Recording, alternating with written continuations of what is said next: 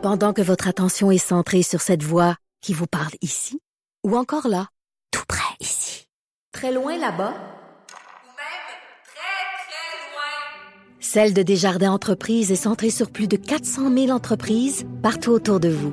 Depuis plus de 120 ans, nos équipes dédiées accompagnent les entrepreneurs d'ici à chaque étape pour qu'ils puissent rester centrés sur ce qui compte, la croissance de leur entreprise.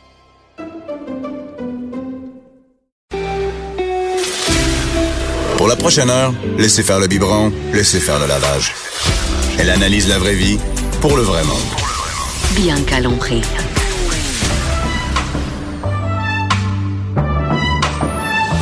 Mère ordinaire.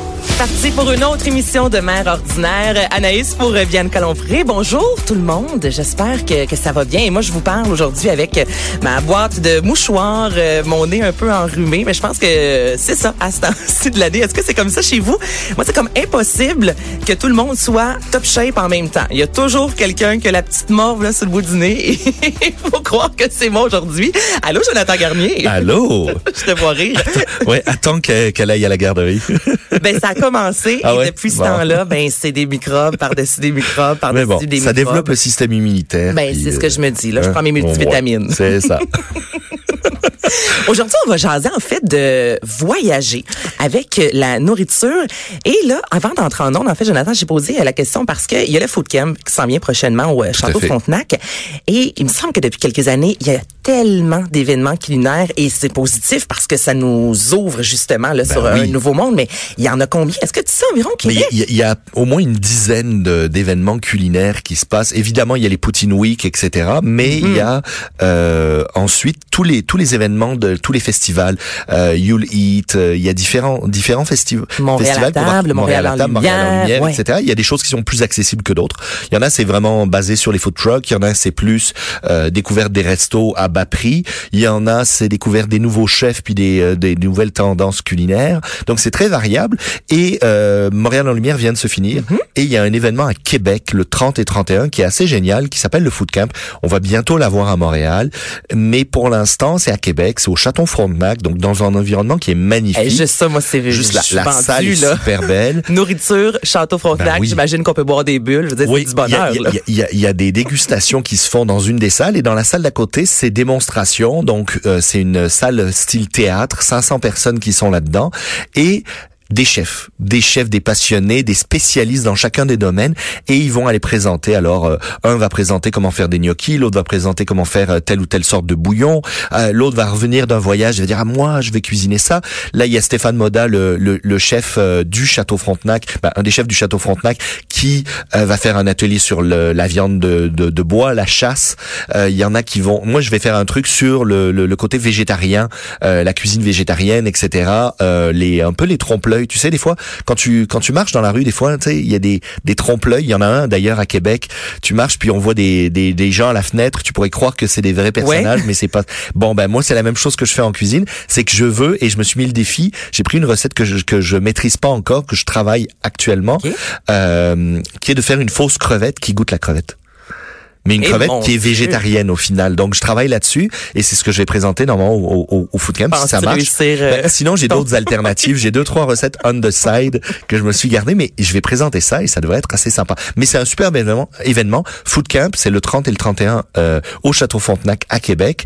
Euh, il reste quelques places. Les gens peuvent s'inscrire puis c'est ils peuvent prendre une journée, deux journées ou le le ben, le week-end au complet ou une Mais des deux une belle fin de journées. semaine en amoureux. Ben si oui. on Et- est un couple de foodies, Et c'est ça. En réalité, moi, je suis parti de l'idée du voyage parce que on voyage parfois pour manger Mhm. parce que on est fou des ramen. Alors on décide d'aller au Japon euh, visiter les, les 15 meilleures places pour manger du ramen. Mais d'un autre côté on, on, on, va souvent via la nourriture via les recettes voyager. Et c'était un petit peu ça. Je me suis dit bon si vous n'avez pas l'occasion de voyager dans les, les, les prochaines semaines pour manger bah faites-vous à manger pour voyager. Hmm. et euh, je suis parti un petit peu de ce principe-là, puis je me suis dit, OK, moi, je vois beaucoup de gens via l'école, via mes ateliers, via aussi les commentaires que je peux recevoir sur mes pages, euh, la page Facebook ou quoi que ce soit. Les gens me disent, oh, mais ça, ça a l'air compliqué. Oh, mais ça, ça a l'air difficile.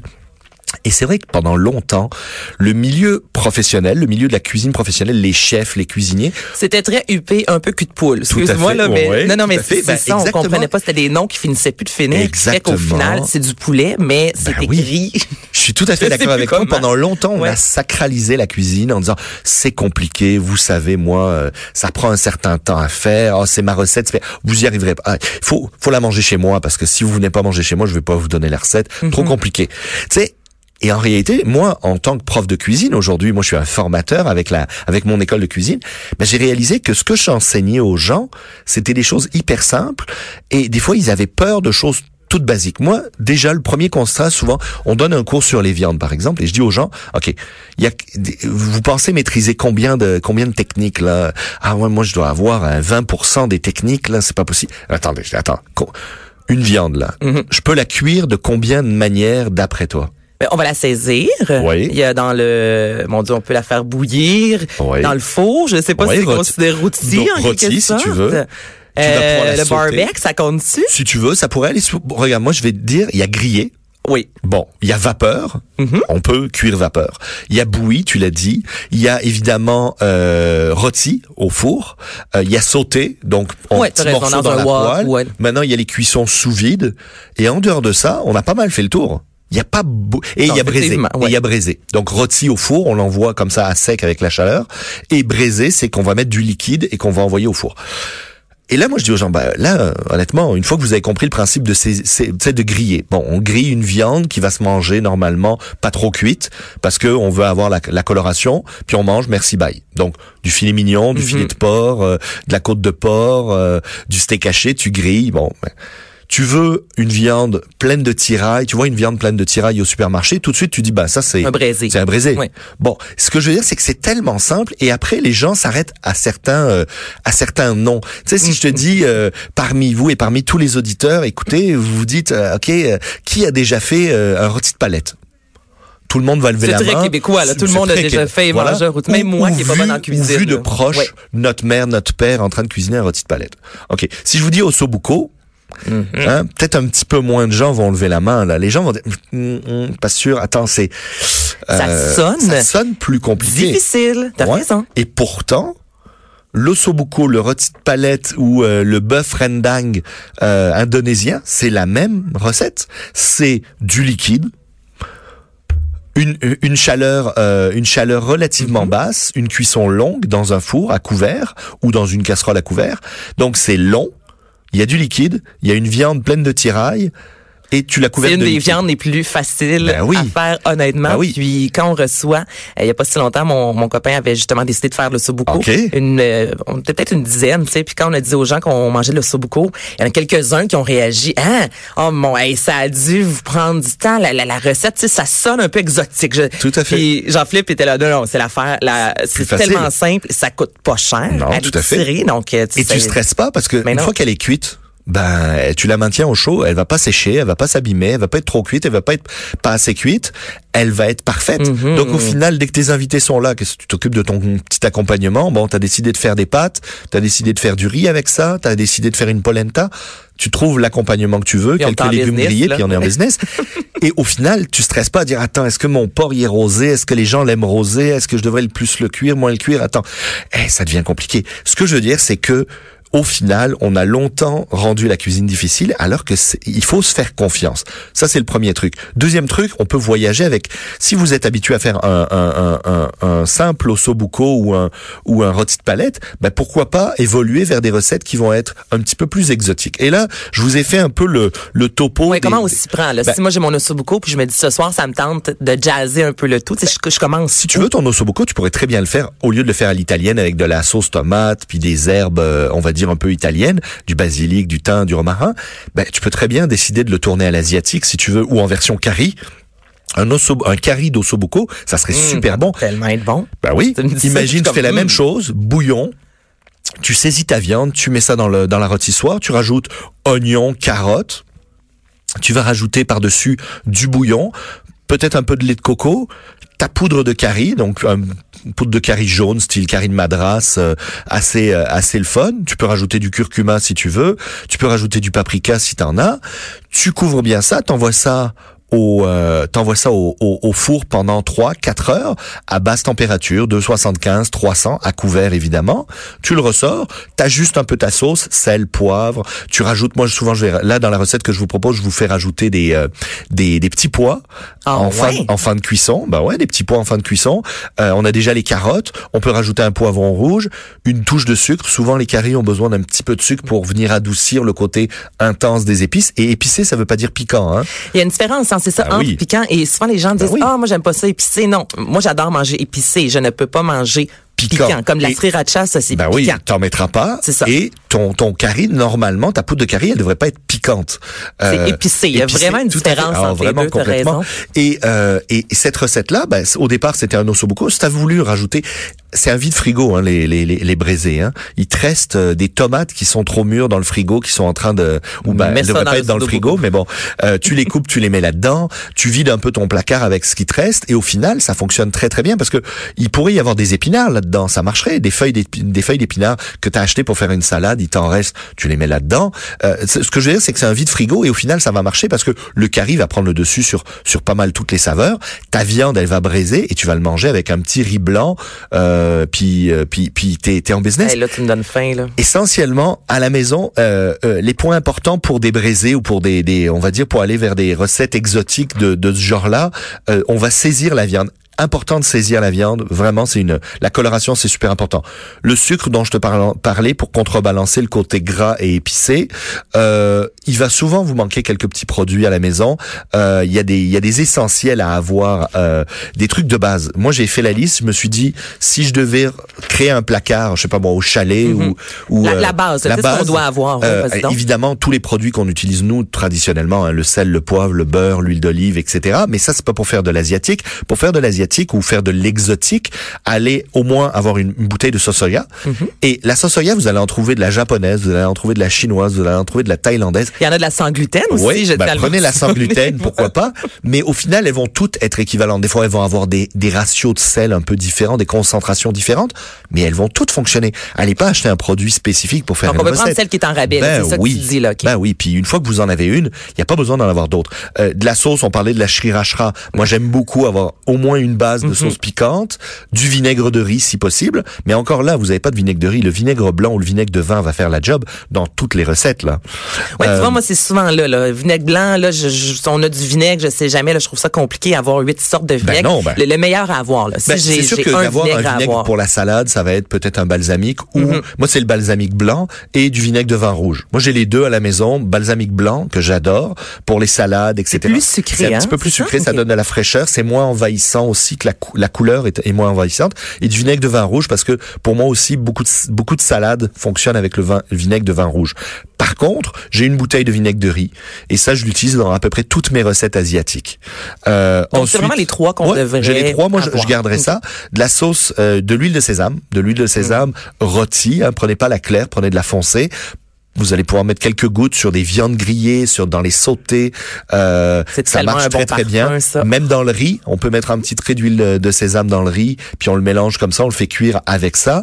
Euh, de la sauce hoisin, ça c'est pour avoir le côté sucré et C'est oisin. saveurs. Et moi, je dis sauce oisin. hein. Ben, sauce voisin ou hoisin. OK, hoisin. Gino, Salut Bonjour, il dit de la sauce des voisins. OK, bon. La sauce voisin. Donc, voisin, voisine, oisin. On, on se comprend la grosse sauce brune un peu épaisse. Tout à fait. Et, et, et c'est pas mal bon. Après, il vous faut des épices. Et les épices, honnêtement, achetez des petites, des petites quantités d'épices, puis vous allez les passer dans l'année. Normalement, ça devrait être six mois.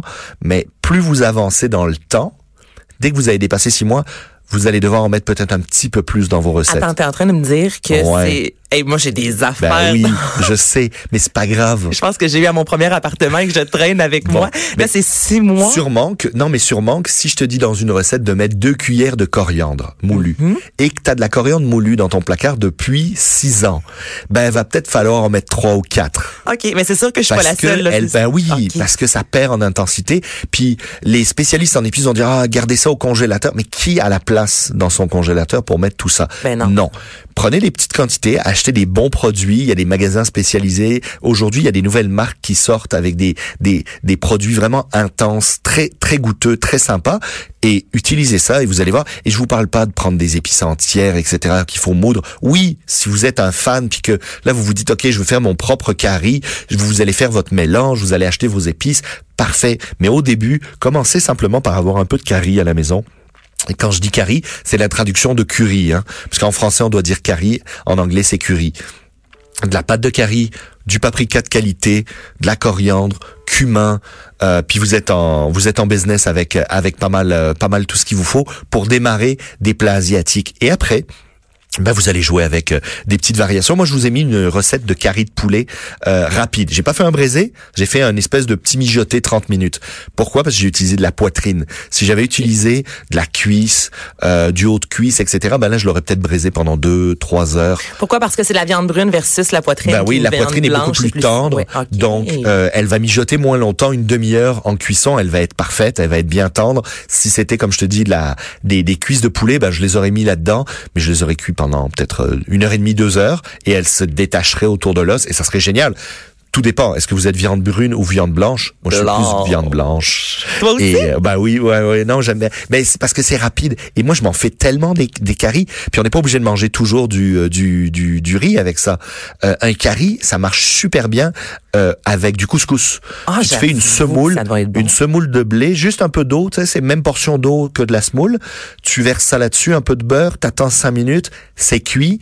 Tu mets ça, tu, euh, tu mets ton curry là-dessus et c'est c'est juste c'est une belle génial. façon aussi de manger le poulet. Nous, on en mange beaucoup à la maison, puis maintenant, on en a plus là d'idées. Là. Tu sais, le, le fameux juste Ben poulet, c'est le poivre. euh, tu sais, c'est ça. C'est sûr que je suis pas la seule qui cherche des fois des Ben recettes non. simples, mais j'avoue que Ben- le, le curry, c'est quelque chose que je pense Puis on peut faire des variantes. Chaque fois, je me dis, c'est tellement bon. Pourquoi Ben j'ai oui. pas pensé avant? Une variante avec de la pâte de tomate et des tomates, un petit peu de sucre euh, style sirop d'érable. De l'autre côté, tu le fais plus jaune ou vert avec des épinards, etc. Donc, jouez avec ça. Allez vous informer aussi. Moi, je vous dirais, vous donnez un challenge à vos enfants. Vous leur dites, va sur Internet, trouve-moi euh, l'origine de telle épice ou trouve-moi une histoire à me raconter à table. Parce que à table, on devrait pas se parler du beau temps, on devrait se parler de ce qu'on est en train de manger. Hey, J'aime ça, moi, le Ouais. fais une recherche sur Internet, puis à la Ben table, tu me le diras. Mais même, tu sais, on parlait du food camp tout à l'heure. On rencontre des, euh, des des artisans, des fabricants et tout. Et moi, ce que j'adore, je dis aux gens, là, il y a le, le fabricant de tel fromage là. Allez-y et apprenez-en sur ce fromage-là. La prochaine fois que vous allez le servir,